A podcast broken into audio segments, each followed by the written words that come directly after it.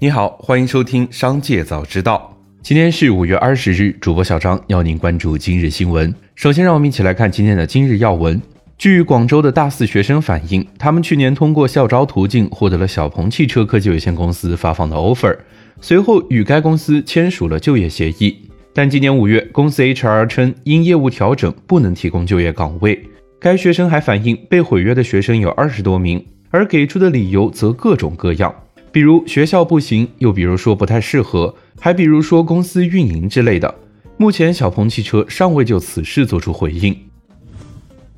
近日有媒体报道，新一轮汽车下乡政策有望在六月初出台。此次鼓励车型或为十五万元以内的汽车，含燃油车及新能源汽车，每辆车补贴范围或为三千至五千元。对此，中汽协回应称假消息。紧接着，再让我们一起来关注企业动态。五月十八日，腾讯董事长马化腾、总裁刘志平等公司高管召开财报电话会议。对于没有获得首批游戏版号，腾讯表示，对规模大的手握多款游戏的公司，没有游戏版号伤害还没有那么大，所以先给新创公司发版号是情理之中。腾讯也称，后续会在大的游戏项目上投入更多资源。五月十九日，长城汽车 A 股尾盘大幅拉升，冲击涨停，股价较低位反弹超过百分之六十。消息面上有市场传闻称，长城汽车或将收购福建新龙马汽车的龙岩工厂。长城汽车内部人士回应，暂无可发布消息。小米集团二零二二年 Q 一营收七百三十三点五亿元，去年同期七百六十八点八二亿元，市场预期七百四十三点一七亿元。小米集团第一季度调整后净利润为二十八点六亿元，预估二十八点四亿元。第一季度营收七百三十三点五亿元，预估七百二十五点二亿元。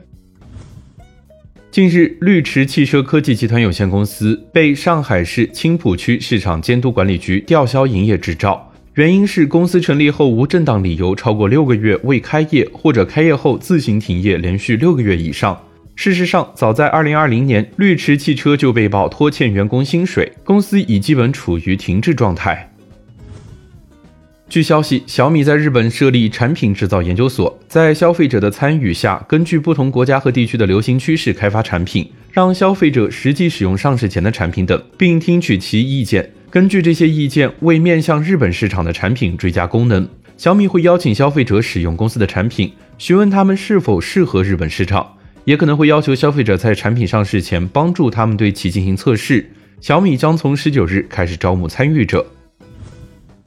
记者了解到，福建省贤合庄餐饮投资管理有限公司更名为福建省贤合庄餐饮有限公司，同时陈赫为大股东的福建贤合庄品牌管理合伙企业退出股东行列，新增海南亚广丰品牌管理合伙企业为股东。一名用户致电广东省消协，要求核查其个人账号的消费信息。广东省消委会接诉后，立即通过四零零客服电话联系 YY 直播平台，要求平台帮助用户核查信息。YY 直播平台客服在消委会介入后，始终以账号信息属于个人隐私，公司只配合公安部门调查为由，拒绝履行法定义务。五月十九日消息，招行召开干部大会。五十六岁常务副行长王良被任命为招行新任党委书记。经过相应的公司治理程序后，他将正式出任招行第四任行长。今年四月底，招行原党委书记、行长田慧宇被查之后，老将王良开始主持招行工作，代行行长之职。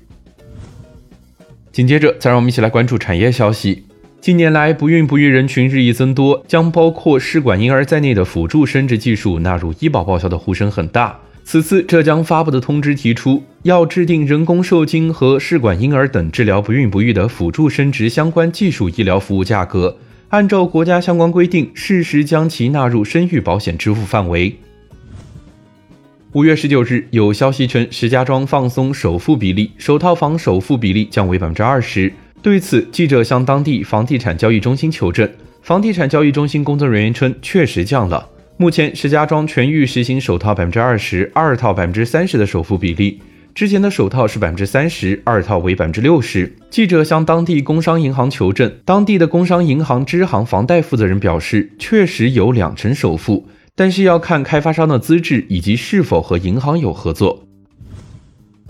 大厂技术大牛相继出走，引发关注。行业人士认为，他们的相继出走主要还是因为公司层面高估了技术的价值和低估了技术落地的难度，这就使得这些大牛的用人成本和产出不成正比。另外，国内大部分的技术实验室都实行自负盈亏，但实际上想要达到自负盈亏并非易事。以上就是今天商界早知道的全部内容，感谢收听，明日再会。